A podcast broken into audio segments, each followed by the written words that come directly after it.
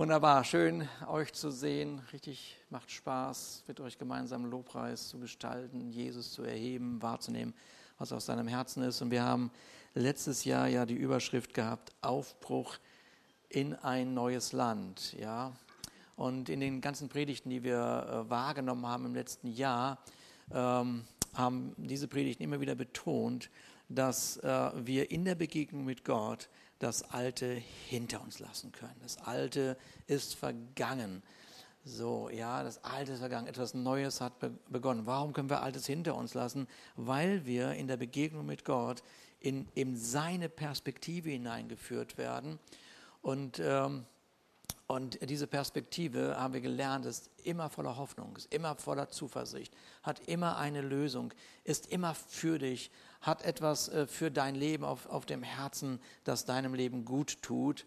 Und äh, wir haben aber auch festgestellt, ähm, dass äh, ich, ich kann zwar mit dir glauben, aber ich kann nicht für dich glauben. Ich kann mit dir gehen, aber ich kann nicht für dich gehen.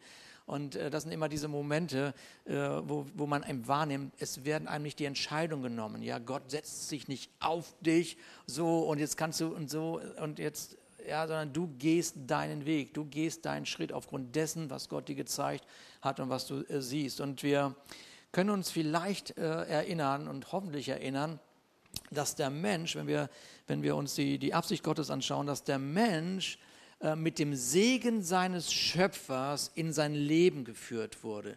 Er segnete sie. Es gab einfach keinen Zeitpunkt, und das muss man sich mal vorstellen, es gab nicht einen Zeitpunkt, wo der Segen Gottes nicht sichtbar werden konnte. Ist, ich finde, das reicht schon aus, um nachzudenken, darüber nachzudenken, okay, mein Leben mit Gott und so.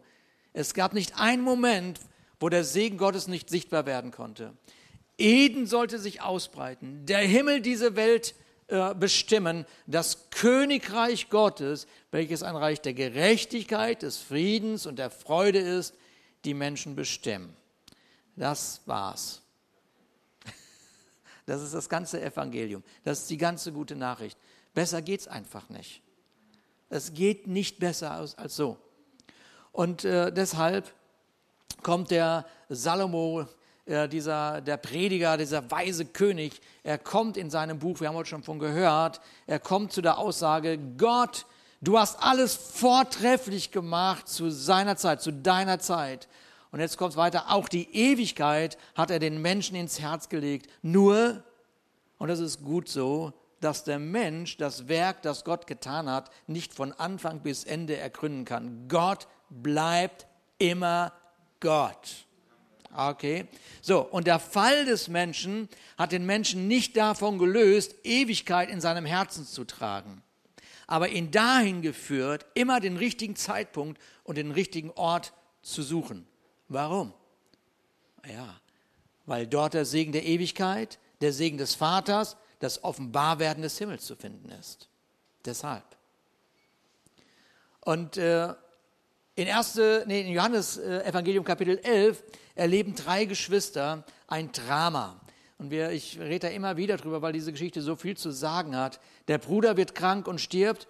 Und als Jesus endlich, endlich, endlich in das Dorf kommt, ja, wo sie wohnen, rennt Martha, die Schwester, ihm entgegen und sagt, Jesus! Und das müsst ihr, habt ihr das noch in Erinnerung?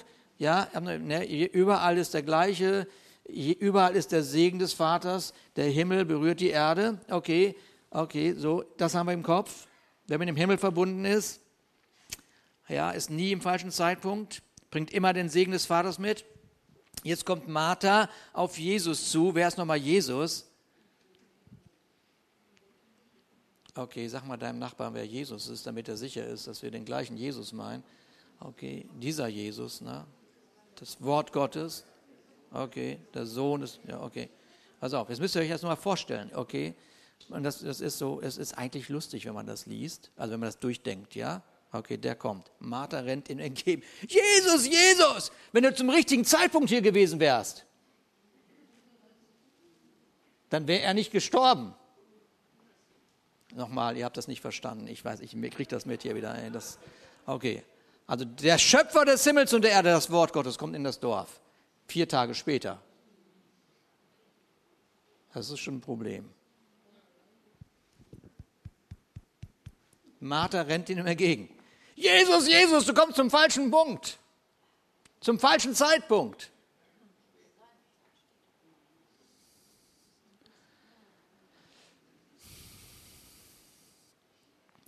Aber Jesus hat Eden vor Augen, die Ewigkeit in seinem Herzen und kennt überhaupt keinen falschen Zeitpunkt. Also dreht sich um, was? Ich? Spricht sie von mir? Und so viele Gebete, die vielleicht gesprochen werden, haben im Grunde genau die gleiche Situation. Und hä? Sprichst du von mir? Meinst du mich, Gott? Meinst, oder wen meinst du? Und jetzt lernt sie, dass wenn man verbunden mit dem Vater lebt, dass jeder Moment ein Zeitpunkt ist, wo die Auferstehungskraft in diese Welt oder eben auch an deinen Ort kommen kann. Das ist das, was sie lernt. Wow. Du bist zu spät. Wer ist zu spät? Ja, du Gott bist zu spät. Ich bin, ich Gott bin zu spät. Wow. Das ist ja meine Aussage. Äh, könnten wir nicht das umkehren? Du lernst, dass meine Auferstehungskraft in jedem Moment deines Lebens wirksam sein kann? Äh, könnte ich dir das vorschlagen? Kannst du mal drüber nachdenken? Und während du darüber nachdenkst, schieb mal den Steiner zur Seite, damit der Tote rauskommt. Hm. Martha, weißt du, warum du in so viel Sorgen und Nöten bist? Schau mal, Maria hat das einzig Richtige gemacht. Aus seiner Gegenwart füllen sich, aus seiner Gegenwart heraus, füllen sich unsere Tage mit göttlich arrangierten Treffen. Das ist die Wahrheit. Du bist zu spät. Nee, nee, ich bin, ich bin zu spät. Gott kennt kein zu spät. Es ist gar nicht möglich, es ist gar nicht in seinem Wesen. Gott hat alles vortrefflich gemacht zu seiner Zeit. Und die Überschrift für dieses Jahr lautet genau so. Mit Gott zur richtigen Zeit am richtigen Ort. Etwas anderes ist gar nicht möglich. Mit Gott zur richtigen Zeit am richtigen Ort.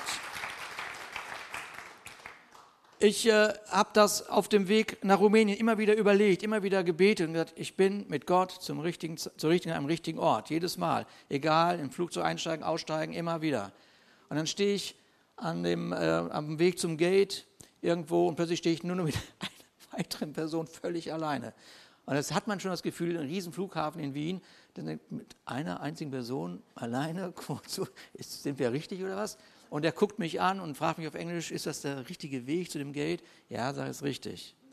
Und ich denke, mit Gott am richtigen Ort, zur richtigen Zeit, zur richtigen Zeit, am richtigen Ort. Okay, Tür geht auf, ich lasse ihn vor, ich steige in den Bus und wir, wir, wir fahren dann zu den Gates und dann gehe ich zu dem Gate, jetzt kommt er mir entgegen wieder, winkt mir zu und grüßt mich und ich grüße ihn zurück und dann gehe ich weiter. Er ist eine Kleinigkeit. Eine Kleinigkeit war nur möglich am Flughafen. Ähm war zu teuer. Kurz gezweifelt, dass möglich ist. Okay, ich steige wieder, ich ich gehe aus dem Raum da raus. Er kommt mir wieder entgegen und grüßt mich wieder. So. Okay. Dann gehe ich zu dem Gate, wo, so, so, wo es wirklich. Und dann steht er wieder neben mir und grüßt mich wieder. Und äh, ich denke wieder mit Gott zur richtigen Zeit am richtigen Ort. Und jetzt sagt er, ich habe ein Déjà-vu, ich kenne sie, ich kenne sie, ich kenne sie, ich weiß, ich kenne sie, ich kenne sie. Ich, aber ich, ja, aber, und dann hat er erzählt, er ist ein Geschäftsmann, kam gerade aus Polen, hat dann ein Business-Treffen gehabt, aber ich kenne sie. Ich gesagt, ich weiß nicht, dass wir uns kennen, aber es kann gut sein, dass Gott sie kennt. Es kann gut sein, dass Gott sie kennt, dass er sie erinnert, dass es ihn gibt. Und dann hat er sich verbeugt und ist gegangen. Und ich wusste, okay, der ist jetzt berührt mit einer Begegnung mit Gott mit Gott zur richtigen Zeit am richtigen Ort. Was auch immer in diesem Jahr auf uns zukommt, mit Gott, und hör mir wirklich zu, mit Gott sind wir, bist du am richtig, zur richtigen Zeit, am richtigen Ort. Es ist nicht anders möglich. Es geht gar nicht anders. Es ist nicht anders möglich. Wow. Das gibt dir, das, das gibt eine völlig andere Lebensperspektive. So, der König Salomo, der also gerade noch sagte, Gott hat alles vortrefflich gemacht und so richtig, so richtig gesund darin lebt, das ist alles gut, ja, ist alles gut, der verliert diesen Blick und äh, formuliert, äh, ein bisschen später, er sagt dann, und ich wandte mich um, sah unter der Sonne, dass nicht die Schnellen den Wettlauf gewinnen, noch die Starken die Schlacht, dass nicht die Weisen das Brot erlangen, auch nicht, auch nicht die Verständigen den Reichtum, noch die Erfahrenen Gunst, denn sind alle von Zeit und Umständen abhängig. Hm. Okay, wenn wir den Zusammenhang lesen, äh, ist Salomo eher in so einer Frustrationshaltung. Ja, das kommt zum Ausdruck, weil er sagt, ferner unter der Sonne. Ich sage unter der Sonne. Er war also nicht mehr da drüber, sondern unter der Sonne. Es hört sich an, wenn man das so liest, auch wenn man den Zusammenhang liest. Er sagt so, du kannst machen, was du willst. Du kannst machen, was du willst. Es ist eh irgendwie Zufall. Du kannst investieren so viel, wie du willst. Es macht keinen Sinn. Ja, es macht überhaupt keinen Sinn. Du kannst Gemeinde bauen, du kannst noch so sehr Menschen ansprechen, ansprechen. Macht alles keinen Sinn. Irgendwie ist es alles Zufall. Irgendwie, vielleicht, hoffentlich, mit etwas Glück funktioniert das Ganze. Guck mal, wie viele Jahre sind wir unterwegs und ah, das ist anstrengend. Aber das Wort Zeit gibt uns in diesem Vers einen kleinen Hinweis, denn das Wort Zeit ähm, ist das hebräische Wort Eith und ist uns im Neuen Testament bekannt durch das griechische Wort Kairos. Göttliche Zeit, die von Gott festgelegte Zeit. Wenn Gott alles vortrefflich zu seiner Zeit gemacht hat, dann sprechen Zeit und Umstände nicht davon, dass du zufällig am richtigen Zeitpunkt und am richtigen Ort bist, sondern eher davon, dass Gott uns zur richtigen Zeit an den richtigen Ort gebracht hat. Okay, okay. Das ist, ich liebe, ich liebe, ich liebe diesen, diesen Gedanken, und Gott segnete sie. Ich verstehe, es ist so tief, dass ich manchmal, ich, am liebsten möchte ich das einfach nur sagen, okay, jetzt geh damit nach Hause und überleg mal, was das für eine tiefe Aussage ist. Was ist das für eine tiefe Aussage? Es ist nicht nichts gegen Schnellsein, nichts gegen Starksein, nichts gegen menschliche Weisheit und auch nichts gegen Intelligenz. Es ist auch nichts gegen Erfahrensein, etwas zu sagen. Aber es ist falsch, sich darauf zu verlassen. Es ist einfach falsch.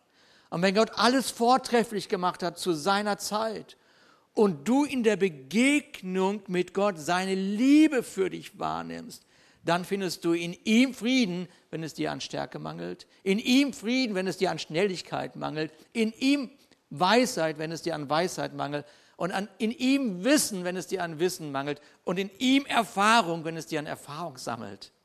Ist das nicht großartig? Eine völlig andere, großartige Perspektive, um dieser Welt zu begegnen. Schaut, wir, wir steigen da noch ein bisschen weiter drin ein. So im Alten Testament entscheidet sich, das ist ja immer wieder, liest man ja von dem Volk Israel, ja. Das ist ja die Geschichte, das ist das Volk Gottes. Und, und Gott hat mit diesem Volk etwas vor, will die Nation berühren, will diese Welt berühren. Und äh, ihr kennt das ja mittlerweile, dieses Volk entscheidet sich immer wieder gegen Gott um dann hinterher festzustellen, huch, war nicht so gut. Ja, huch, war diese Quelle, wir haben eine falsche Quelle getrunken. Huch, war nicht so gut. Ja. So, und natürlich, es ist doch immer das Gleiche. Wenn dann die Quelle endlich, wenn einem klar wird, oh, die Quelle, huch, war nicht so gut, ja, dann muss der Messias kommen. Ja, ist ja klar. Da muss irgendjemand kommen, der mich jetzt rettet und der mir hilft. Und das ist auch nicht, es ist nicht tragisch. Der, der, der Retter kommt, der Messias ist da. Das ist überhaupt, der, der, das ist so, ja. Gott sei es gedankt, ja. So, aber immer wieder merkst du, okay, das ist wieder eine Tragödie. Jetzt wird der Ruf nach dem Messias laut, nach dem Erlöser. Und in diesem Moment, in einem dieser Momente, blickt der Prophet Jesaja in die Zukunft und formuliert, formuliert folgende Botschaft. So spricht der Herr, Jesaja 45. So spricht der Herr zu seinem Gesalbten, zu Kyros, den ich bei seiner rechten Hand ergriff, dass ich Völker vor ihm unterwerfe und Königen das Schwert abgürte, damit vor ihm Türen geöffnet werden und Tore nicht verschlossen bleiben. Ich, ich werde vor dir herziehen und werde die Berge einebnen. Eherne Türen werde ich zerbrechen und eiserne Riegel zerschlagen. Ich gebe dir verborgene Schätze und versteckte Vorräte, damit du erkennst, dass ich der Herr bin, der dich bei deinem Namen ruft, der Gott Israels. Bam! Ah. So. Und jetzt, und jetzt schauen wir uns diese Prophetie ganz kurz aus der Sicht der Geschichte an, historisch. Okay? So, dieser Dienst von Jesaja dauerte von etwa 745 vor Christus bis 685 vor Christus. Und nachdem er einen Eroberer aus dem Osten und Norden erwähnt hatte, das ist in Jesaja 41, und damit andeutet, Herr mal, es gibt eine gute Nachricht für Jerusalem, sagt Jesaja mit Kyrus den exakten Namen voraus, der Rettung bringen wird und seine Aktivitäten. Okay, er kam aus dem Norden und Osten Babylons, eroberte es 539 vor Christus und dann diente er Gott, indem er die Juden aus ihrem babylonischen Exil befreite und er genehmigte den Wiederaufbau des Tempels in Jerusalem. Kurze Geschichte. Okay, wenn wir, wenn wir diese Prophetie irgendwie historisch-geschichtlich einordnen, stellen wir fest, dass die Erfüllung dieser Prophetie 146 Jahre nach dem Tod von Jesaja in Erfüllung gegangen ist. Okay. Äh. Äh. Okay. Zur rechten Zeit. Zur rechten Zeit. Aber da ist noch mehr. Pass mal auf. Das war jetzt Geschichte. Du liest die Bibel und das ist schon erstaunlich, wenn man sowas wahrnimmt, dass Gott etwas ankündigt und das wird geschehen. Okay, es wird geschehen. Es wird geschehen. Okay. 146 Jahre später. Gut, okay. Aber da ist noch mehr. Kyros war ein Werkzeug Gottes, wird Gesalbter genannt. Warum? Weil er Gottes Feinde besiegen würde, das gefangene Volk befreien und die Stadt Jerusalem mit dem Tempel wieder aufbauen. Aufbauen wird. Und das hebräische Wort für Gesalbter ist hier das Wort, von dem wir das Wort Messias ableiten. Es ist eine Prophetie, die 146 Jahre vorausgeht, aber es ist eine Prophetie, die gleichzeitig den Blick auf den wahren Messias wirft. Der Messias, der diese Welt durch den Sieg über den Feind erlöst hat und der seine Kinder mit seinem Geist erfüllt hat, damit er ihnen sagen kann, hör gut zu, ich gebe dir verborgene Schätze und versteckte Vorräte, damit du erkennst, dass ich der Herr bin, der dich bei deinem Namen ruft, der Gott Israels.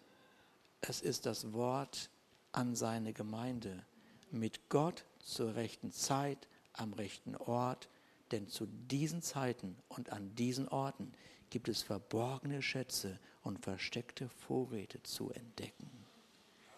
Ist irgendjemand da von euch heute Morgen? Es ist das Wort Gottes an sein Haus. Es geht nicht anders. Du liest eine Prophetie und denkst, oh ja, 146 Jahre.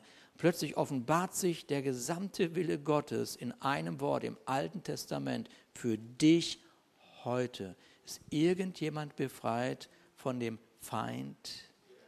Ah, okay, der Feind ist besiegt. Es lohnt sich nicht, über den Feind nachzudenken. Okay, versteht ihr? Es hat keinen Sinn, darüber nachzudenken. Jedes Nachdenken gibt ihm nur Ehre. Wir schauen auf diesen Jesus, diesen Jesus, der in uns einen Tempel gebaut hat, in dem er Wohnung gemacht hat. Ja? Jesus hat den Feind besiegt er hat den Feind besiegt, dich aus der Knechtschaft der Sünde herausgelöst, hat deinen Tempel zum, hör mal, seinen, deinen Körper zum Tempel erkoren, in dein Leben Wohnung gemacht und sagt jetzt, wir bauen gemeinsam ein Haus. Wir bauen ein Haus. Und dieses Haus steht in dieser Gesellschaft. Okay? Hm. Okay. Die Gemeinde. Die Gemeinde ist nicht nur eine Familie für, für sich, sondern die Kraftdemonstration Gottes mitten in einer gefallenen Welt, um die Wiederkunft des Königs vorzubereiten. Und da stehst du und ich. Da stehen, da stehen wir. Da stehen wir. Und das ist ich sage das in letzter Zeit öfters in verschiedenen Runden, schaut, du, du, du, dir ist eine Selbstwahrnehmung gegeben. Du kannst dich selbst wahrnehmen. Und deine Selbstwahrnehmung bestimmt deine Vorstellungskraft. Und wenn ich nicht mich wahrnehme in der Gegenwart Gottes, in der Wahrnehmung am richtigen Zeitpunkt, am, zur richtigen Zeit, am richtigen Ort zu sein, gehen meine Gedanken überall hin. Aber wenn mich das bestimmt, wer ich in Jesus Christus bin, dann ist meine Vorstellungskraft beschützt allein durch diese, dieser, dieser Identität, die mir zu eigen geworden ist. Und der Vater hat nichts anderes vor, als in dieser Gesellschaft, in diesem an diesem Ort und an vielen Orten ein Zion zu bauen. Das ist eigentlich die richtige Übersetzung, das richtige Wort aus dem Alten Testament, wo die Welt hinläuft.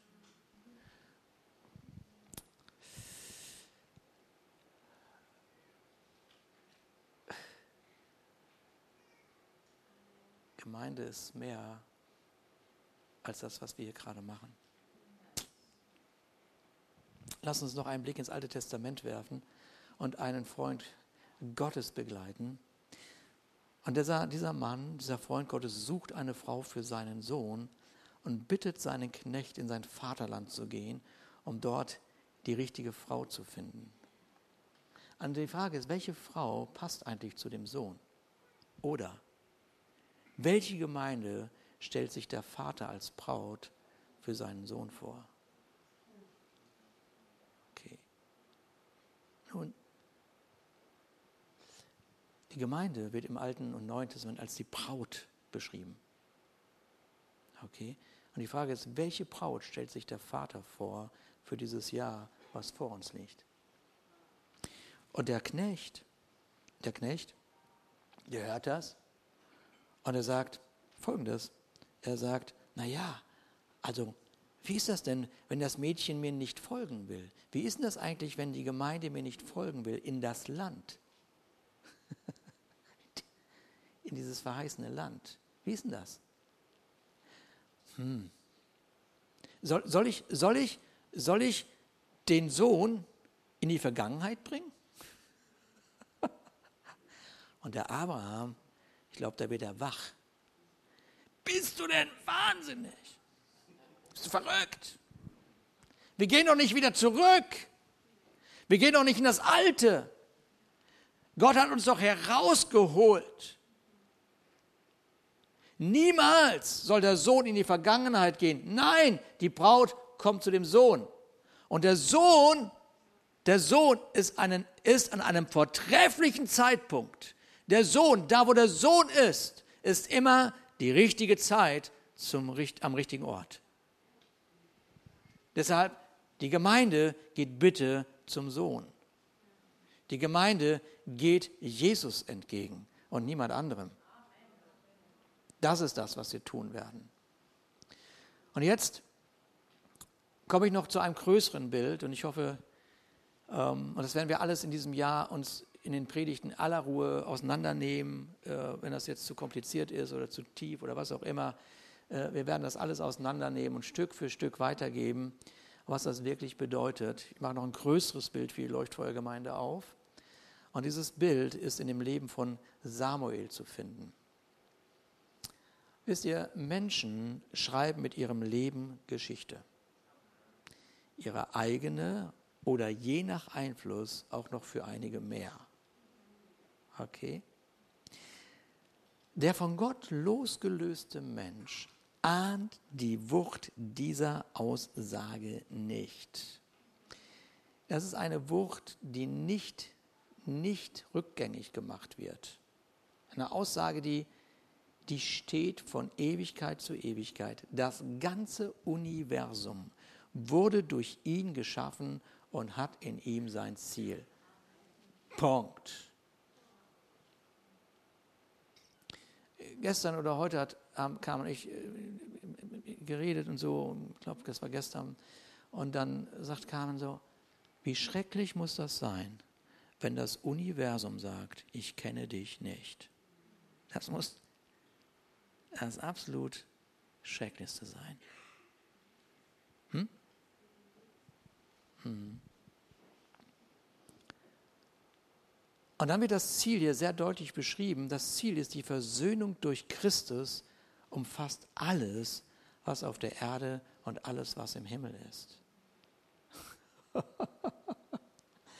Aber wenn du dich nicht zur richtigen Zeit am richtigen Ort wahrnimmst, wahrnimmst,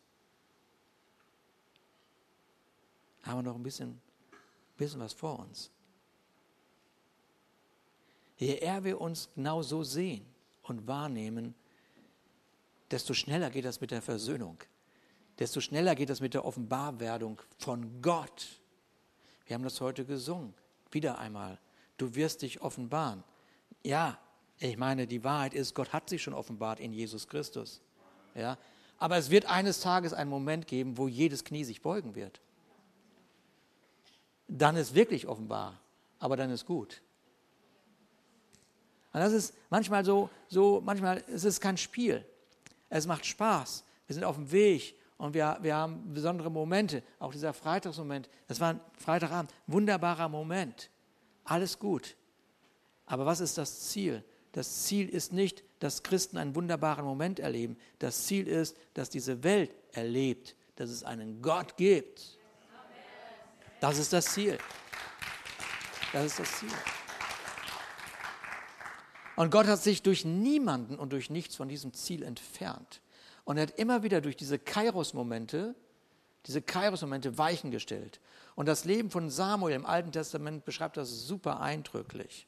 Und das werde ich heute alles nicht beschreiben können. Ich, ich, könnte, ich könnte stundenlang darüber reden. Ihr ahnt das schon.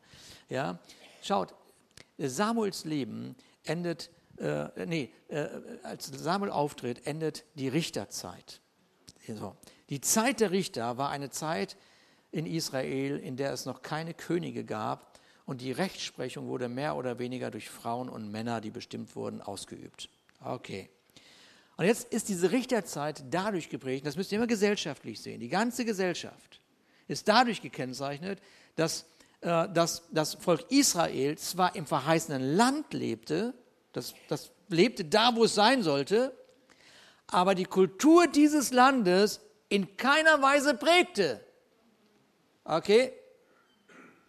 Sie waren die Erben des Landes, lebten aber als Sklaven. Jeder tat, heißt es im letzten Kapitel dieses Buches, jeder tat, was er für richtig hielt. Weil er sagt, es ist einfach so. Das machen wir so, weil jeder macht das so und so weiter. Punkt. Das ist, hat sich so entwickelt. Und warum hat es sich so entwickelt? Weil es einfach keine Stimme gab, die an den Zugang zum Himmel erinnerte. Sie hatten zwar noch einen Glauben an Gott, da gibt's ein, ja, es gibt einen Gott, natürlich gibt es einen Gott, aber ihr Glaube hatte nicht die Dimension, die Dimension, dass die Welt verändert werden könnte. So, und jetzt tritt Samuel auf und es beginnt ein neuer Zeitabschnitt in dieser Geschichte. Heute würden wir sagen, ein Influencer ist da. Wirklich wahr. Wirklich wahr.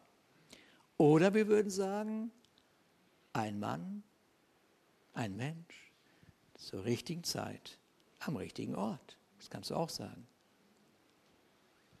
Es hört mir gut zu, auch wenn die Geschichte von, von, auch wenn die Geschichte Samuel beschreibt, gäbe es die Geschichte nicht ohne eine Frau.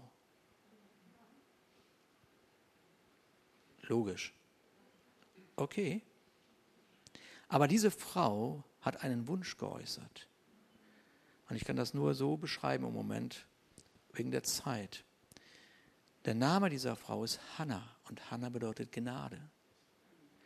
Und diese Gnade bittet Gott, sie bittet Gott, sie bittet Gott um was? Sie bittet Gott um einen Sohn. Nun, welchen Sohn? Nun, er sagt, Gott, wenn du mir einen Sohn gibst, ich werde ihn einkleiden, einkleiden und ich werde dir ihn dir zur Verfügung stellen. Er soll in deinem Haus dienen. Er soll mit Gott zur richtigen Zeit am richtigen Ort sein. Sie bittet äh, um einen Sohn, aber sie bittet ihn nicht für sich, sondern sie will ihn in die Absicht Gottes hineinführen. Und der priesterliche Mantel beschreibt im Alten Testament, dass man mit dem Mantel der Gerechtigkeit eingekleidet wurde. Der Mantel zeigt die Identität dessen, der ihn trägt. Gib mir einen Sohn, gib mir einen Sohn, den ich mit der Gerechtigkeit Gottes kleiden kann. Diesen werde ich in den Tempel bringen. Und die Frau in der Bibel ist immer ein Bild für die Gemeinde. Braut ein Bild für die Gemeinde. Frau ein Bild für die Gemeinde. Hannah beschreibt die Sehnsucht der Gemeinde nach gerechten Söhnen und Töchtern, die sie hervorbringen möchte. Dieses Haus will nicht happy-clappy Christen hervorbringen. Ich habe da kein Interesse dran. Ganz ehrlich nicht. Kein Interesse. Wenn du eine happy-clappy Gemeinde suchst, such dir eine andere. Was wir wollen ist, wir möchten gerne, dass Söhne und Töchter hervorkommen, die ihre Gerechtigkeit in Jesus Christus verstehen, die Influencer sind zur richtigen Zeit, am richtigen Ort.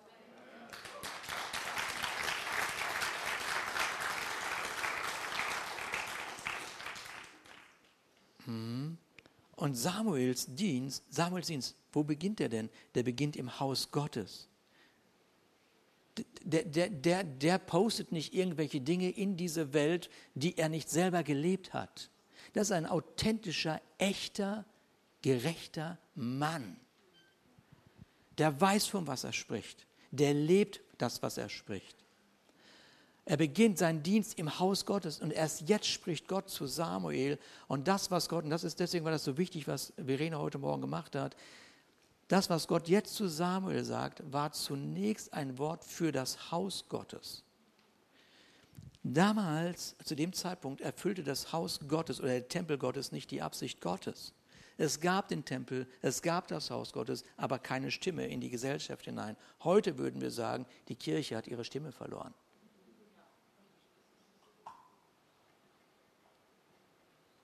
Wenn in Lübeck darüber nachgedacht wird, dass die Kirchen nach, darüber nachdenken, dass wenn nur 15 Personen zum Gottesdienst kommen, man die Kirchen den Gottesdienst ausfallen lässt, dann wissen wir, wo wir sind. So, und die Worte Gottes an Samuel hatten nicht nur das Ziel, einen ungehorsamen Priester zu ersetzen oder die Kirche zu reformieren, sondern die Gesellschaft zurückzuführen in die Ordnung Gottes. Das war das große Bild. Und deswegen, wenn du, wenn du Samuel begleitest, und ich hoffe, dass, wir den, dass, dass, dass ich irgendwie die Chance habe, in den nächsten Monaten immer wieder über dieses Leben zu sprechen, um zu sehen, wie diese ganze Absicht Gottes sich da so zeigt. Heute gebe ich euch nur einen kurzen Überblick, aber das wird uns bestimmen, glaubt es mir. So das Erste, was, was wir in Samuel sehen, ist, dass er in den verschiedenen Städten Israels dient. Und dann kommt der Moment, wo er aufgefordert wird, das Fundament für das Königtum in Israel zu legen. Ja, und er will das nicht. Nein, Gott ist unser König. Wir brauchen keinen. Wir brauchen Gott als König. Ja. Aber dann geht er, ist er gehorsam. Und das, was wir wahrnehmen, ist, er steht auf und die Stimme Gottes ist wieder hörbar. Es gab jemand, der gerecht richtete. Es gab jemand, der das Gesetz Gottes in das Bewusstsein der Menschen brachte. Wisst ihr, wenn ihr die Geschichte lest, 1 Samuel 3, da heißt es noch, so ganz steht da einfach, ähm, dass das Wort des Herrn selten war. Man hörte nicht das Wort des Herrn. Aber 19 Verse weiter heißt es, und Samuel wuchs heran und der Herr war mit ihm und ließ keine Ankündigung von Samuel unerfüllt bleiben. Versteht ihr? Das verstehe ich unter einer herrlichen Gemeinde. Das verstehe ich unter deinem Leben, dein Leben, dein Leben als gerechte Tochter, dein Leben als gerechter Sohn zum richtigen Zeitpunkt, am richtigen Ort. Warum? Weil Gott in dir ist und weil Gott nie falsch sein kann. Es gibt bei Gott keinen falschen Zeitpunkt.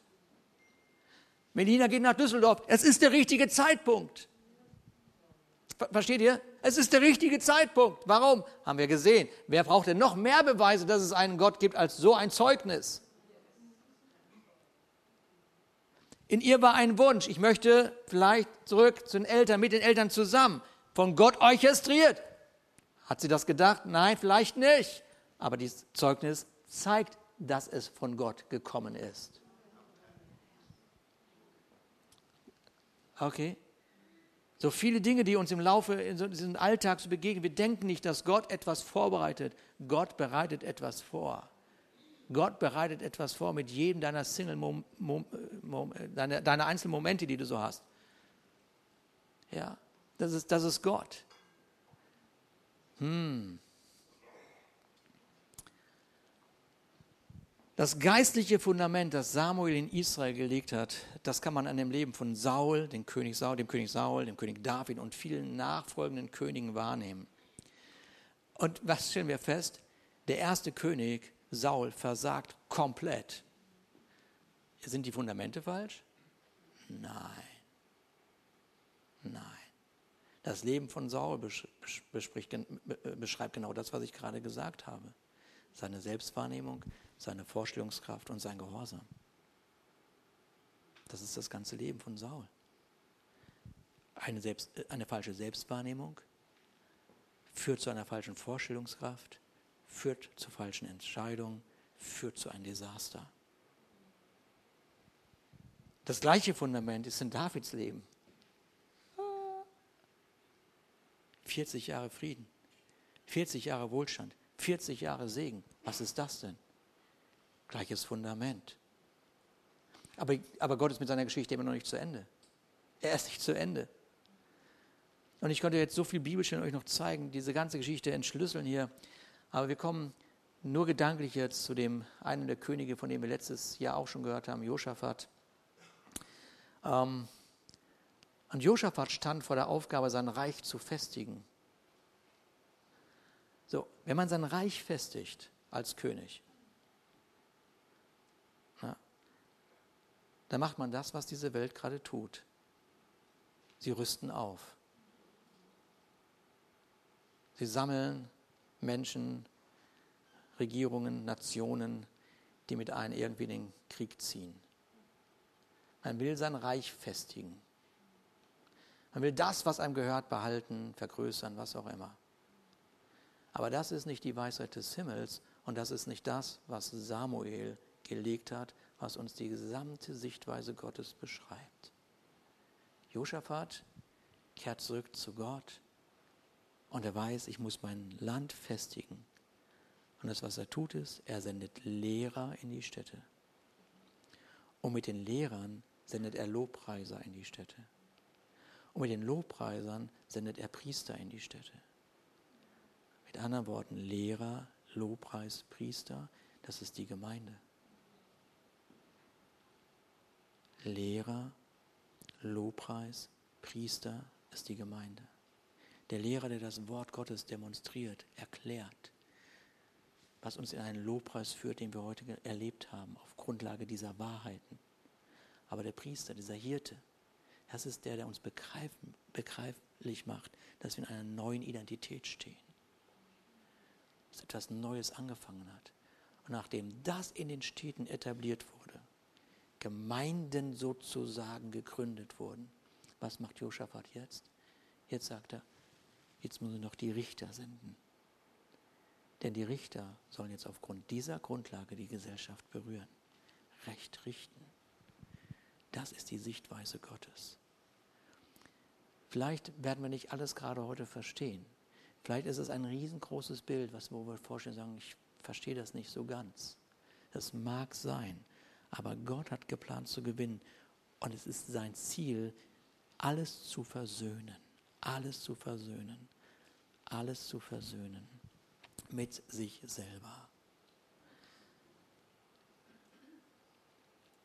Wir als wir die Leuchtfeuergemeinde gegründet haben, als wir uns auseinandergesetzt haben mit dem Ziel, mit dem, was auch immer Gott auf seinem Herzen hat, haben wir immer eine Gemeinde gehabt, immer eine Gemeinde vor Augen gehabt, die in die Gesellschaft hineinspricht und nicht in ihr aufgeht.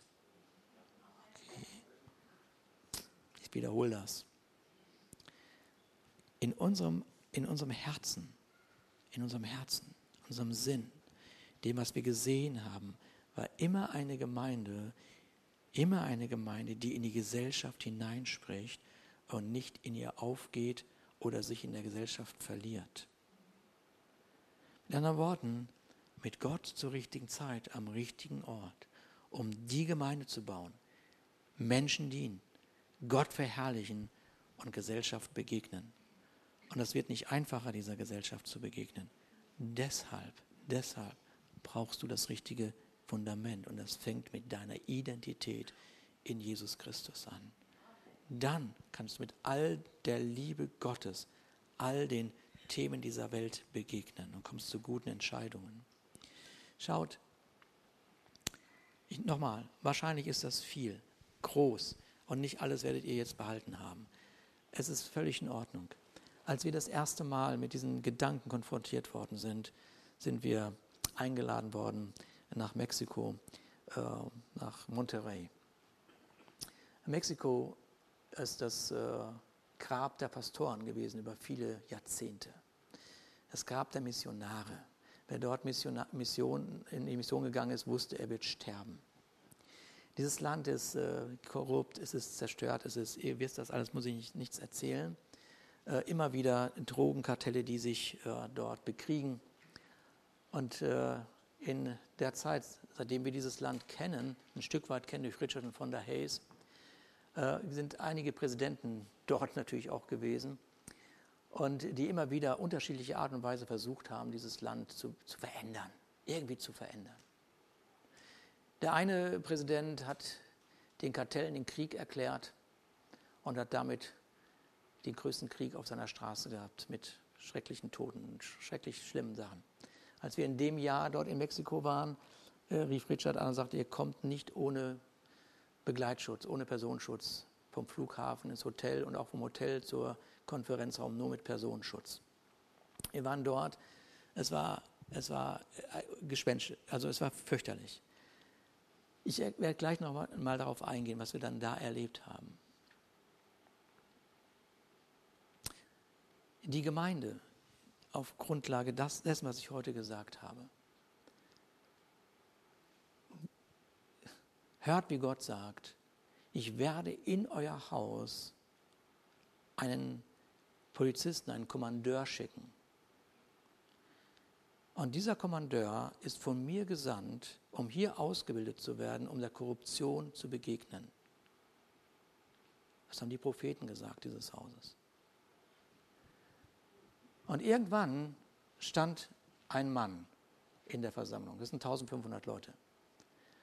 Und diese, diese Propheten, die das gesehen haben, lange vorher, laufen zu Richard und sagen, da ist der Mann, von dem wir gesehen haben. Und Richard geht zu ihm hin und tatsächlich ist es ein Kommandeur, der von der Regierung gesandt wurde, vom Süden des Landes in den Norden, mit der Aufgabe, wir haben nur korrupte Polizisten. Guck dir das an und bring eine Veränderung. Mit der Gemeinde ist ein Prozess angestoßen worden, ein Schulungsprozess. Wie findet man heraus, dass ein Polizist korrupt ist? Wie können wir Menschen, Männer und Frauen einstellen, die nicht korrupt sind? Wie geht das? Alles aus dem Wort Gottes heraus. 700, das war irgendeine Elitepolizei, 700, 700 Männer sind durch diese Schulung gegangen. Eine Handvoll blieb nur über, die nicht korrupt waren. Diese Handvoll Männer wurden versteckt mit ihren Familien. Das ist Leben. Alle anderen wurden entlassen. Eine völlig neue Polizei ist aufgebaut worden, um der Gesellschaft Frieden zu bringen. Woher kam die Anweisung? Woher kam die Weisheit? Aus der Gemeinde. Jahre später, der Präsident, ein weiterer Präsident, es geht immer weiter, das Land ist immer noch in Unruhe. Der Präsident hat einen Beraterstab sagt, was müssen, was können wir tun, was können wir tun? Gibt es irgendwas, was wir dieses Land tun können? Also überlegen Sie. Und dann sagt der Präsident, sag mal, wer ist eigentlich hier in diesem Land, Mexiko, verantwortlich, geistlich verantwortlich? Was sind das für Männer? Kann, kann mir jemand Männernamen nennen oder auch Frauennamen nennen, wo die, die, die geistlich eine Verantwortung haben? Und dann meldet sich da ein, ja, hier die katholische Kirche, der, wie, wie auch immer man ihn nennt, der, okay, Namen aufschreiben. Von der lutherischen aufschreiben, von der Baptisten aufschreiben, von den Pfingstgemeinden aufschreiben. Ja, und da gibt es noch den Richard Hayes aus, der ist ein Amerikaner, so, aber der eine Mission hat in Monterey. Das ist eine ganz wichtige Stimme für unser Land. Aufschreiben. Und da sind diese Männer eingeladen worden in, äh, zu, dem, zu dem Präsidenten. Und er steht vor diesen geistlichen Männern und fragt, was sollen wir tun? Unser Land geht vor die Hunde. Seid ihr da? Gemeinde zum richtigen Zeitpunkt, am richtigen Ort. Für was? Um die Gesellschaft zu berühren. Jetzt fragt der Präsident, das, ist, das könnt ihr nachlesen, das könnt ihr am, nächste Woche könnt ihr Richard fragen, ob das stimmt, was ich euch erzähle. Jetzt stehen sie da und überlegen, was machen wir? Und dann haben sie gesagt, okay, lass uns einen nationalen Gebetstag ausrufen. Ich glaube, das haben sie einmal im Monat, ich weiß es nicht mehr genau, einmal im Monat, glaube ich, montags abends gemacht. Der Präsident mit diesen Helden auf der Bühne in Mexico City, riesengroßer Marktplatz, keine Ahnung, Tausende, Tausende, ausgestrahlt in allen Fernsehsendern. In allen Städten wurden Menschen an diesem Tag aufgefordert, auf die Plätze zu kommen, um zu was? beten, nicht zu demonstrieren. Seid ihr da? Um zu beten. Okay. Richard in seiner Art erzählt dann bei unseren, bei den Pastorentreffen, der katholische Priester stand auf, schwenkt irgendwas. Ja, alles gut. Der, der von der evangelischen Kirche betet gemeinsam das Vaterunser. Alle beten das Vaterunser. Sehr gut. Der Baptist betet, der Pfingstler betet, alles sehr gut. Und jetzt steht Richard auf und ihr müsst das, es sind Millionen von Menschen mittlerweile auf diesen, durch diese, ja, auf den Städten Mexikos. Er steht da, steht auf und sagt, lass uns an die Hände fassen. Lass uns unsere Hände hochheben zu Gott und lass uns Jesus anbeten. Millionen von Menschen fingen an zu beten und riefen ihren Gott an. Das ist Gesellschaft berühren. Versteht ihr? Das ist Gesellschaft. Hat das alles gelöst? Nein, hat es nicht. Es hat aber einen Kairos-Moment gegeben. Es hat einen Moment gegeben, wo, ein, wo Menschen nachdenken, es gibt einen Gott. Lass uns zurückkehren zu diesem Ort. Das kannst du in YouTube nachsehen. Diese Gemeinde hat später einen Gouverneur eine, gestellt. Und diese, diese Person diese Person hat, in, hat auch äh, in so einer Versammlung vor der Stadt, der Gesamtstadt, ist eine 5-Millionen-Stadt, öffentlich, öffentlich gesagt, ich übergebe den Schlüssel dieser Stadt, Jesus Christus. Gibt es weniger Korruption? Vielleicht. Gibt es immer noch schlechte Menschen? Ja. Aber ein Kairos-Moment. Menschen werden berührt. Es gibt einen Gott, es gibt Hoffnung. Das ist die Gemeinde. Mit diesen Gedanken haben wir dieses Haus gebaut, mit dieser Sichtweise. In Monterrey. Es gab wochenlang, monatelang kein Regen. Der Gouverneur ruft in der Gemeinde an und sagt, bitte deine Gemeinde, dass sie beten, es muss regnen. Die Gemeinde trifft sich zum Gebet. Am selben Tag regnet es. Und ich könnte zig Geschichten erzählen, zig Geschichten erzählen. Von dem Herzen Gottes. Dein Leben ist nicht egal. Dein Leben ist wichtig, damit diese Gesellschaft erkennt, es gibt einen Gott. Wir haben in der Leuchtfeuergeschichte in dieser Stadt eine ganze Menge gemacht. Aus diesem Haus sind Menschen aufgestanden mit diesem Gedanken, sind zu mir gekommen und gesagt, Ruben, ich habe auf dem Herzen ein Hotel zu gründen. Es gab hier jahrelang ein Hotel von einer Person, die genau diesen Gedanken getragen hat. Gott hat sie über alle Maßen gesegnet. In diesem Haus gab es ein, gab es ein Ehepaar, die gesagt haben, wir, wir, wir wollen im Schloss Eutin eine, ein, ein, ein Café gründen. Ja, also das gab es alles noch nicht. Das ist alles aus Leuchtfeuer entstanden, ist im, im Schloss äh, Eutin ein Frühstückscafé und später ein richtiges Restaurant entstanden. Wisst ihr, das ging nicht um Leuchtfeuer. Es, es, ging darum, dass Menschen mit der richtigen Identität gesagt haben, wir berühren diese Stadt. Das Ergebnis zu dem Zeitpunkt war folgendes: das, das ist ja nicht, das war diese Person, die das gemacht hat aus diesem Haus, mit diesem Wesen, mit diesem Geist. Menschen aus dieser Stadt kamen zum Café oder zum Mittagessen, haben sich da hingesetzt, haben sich umgedreht und haben gesagt, das ist doch Leuchtfeuer, oder? Versteht ihr?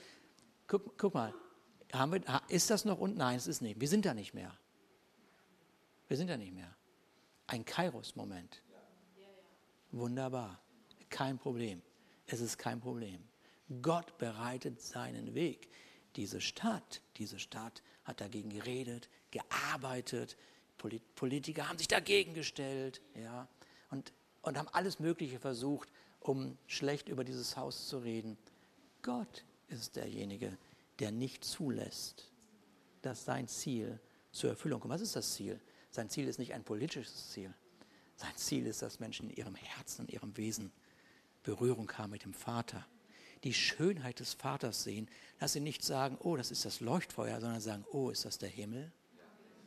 Ist das der Himmel, wo ich hier sitze, in diesem Café, in diesem Ort? Versteht ihr?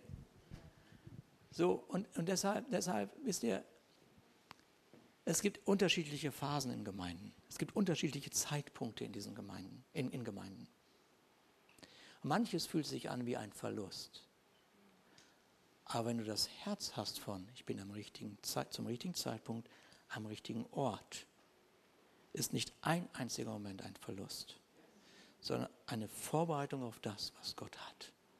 Und manchmal sind all diese Momente nur dazu da, dass unser Charakter geschult wird, damit Gott gucken kann, kann ich dir Größeres anvertrauen? Denn wenn wir schon bei dem Kleinen zusammenbrechen, wird es niemals etwas Großes geben.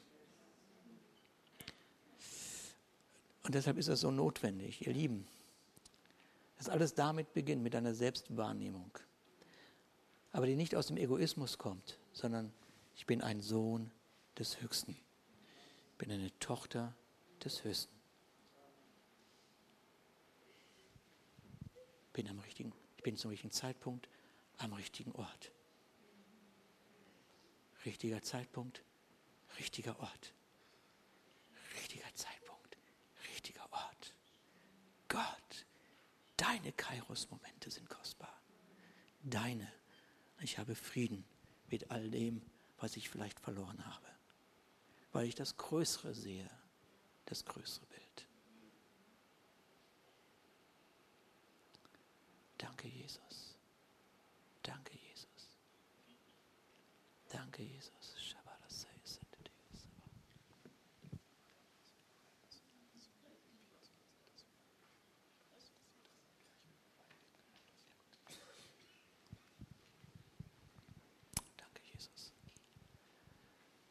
Danke, Jesus. Bevor Carmen uns gleich einmal durch das Jahr führt, lass uns gemeinsam aufstehen. Ich habe äh, ganz viel Respekt äh, vor euch, weil ihr so eine ganze Ladung von mir gerade bekommen habt und es war sehr tief und sehr viel und sehr kompakt und, und so, ja. Ähm, aber ich, ich, ich weiß, dass ich weiß, dass, dass das Wort des Herrn ist. Und es, ist, es, es, es, es, es liegt an dir und mir, ja, dass wir, dass wir sagen, okay, ich, ich schließe Frieden mit dem, was in der Vergangenheit war. Ich schließe wirklich einfach Frieden. Und ich glaube Gott, dass auch wenn ich es verloren habe, der richtige Zeitpunkt und der richtige Ort war. Aber jetzt ist jetzt. Jetzt ist jetzt. Und ich will mit meinem Leben, ich will mit meinem Leben wahrnehmen, ich bin am richtigen Zeitpunkt, ich bin am richtigen Ort. Baue du mit mir das Haus. Baue du mit mir in dieser Gesellschaft das, was auf deinem Herzen ist. Jesus. Ich kann mit dir glauben, ich kann nicht für dich glauben. Ich kann mit dir gehen, aber ich kann nicht für dich gehen. Aber das ist ein Moment, wo du vor Gott jetzt stehst. Und das Jahr 24 ist vor dir Du hörst, wie Gott ruft. Die Sehnsucht Gottes, dieser Welt zu begegnen mit sich selber.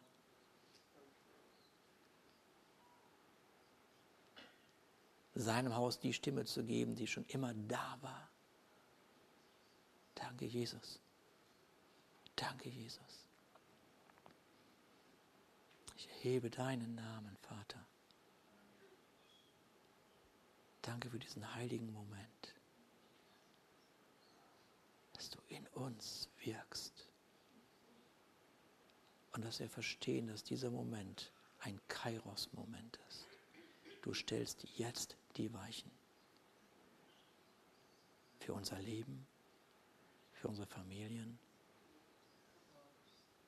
für unsere Stadt und für unser Land. Danke, Jesus Christus.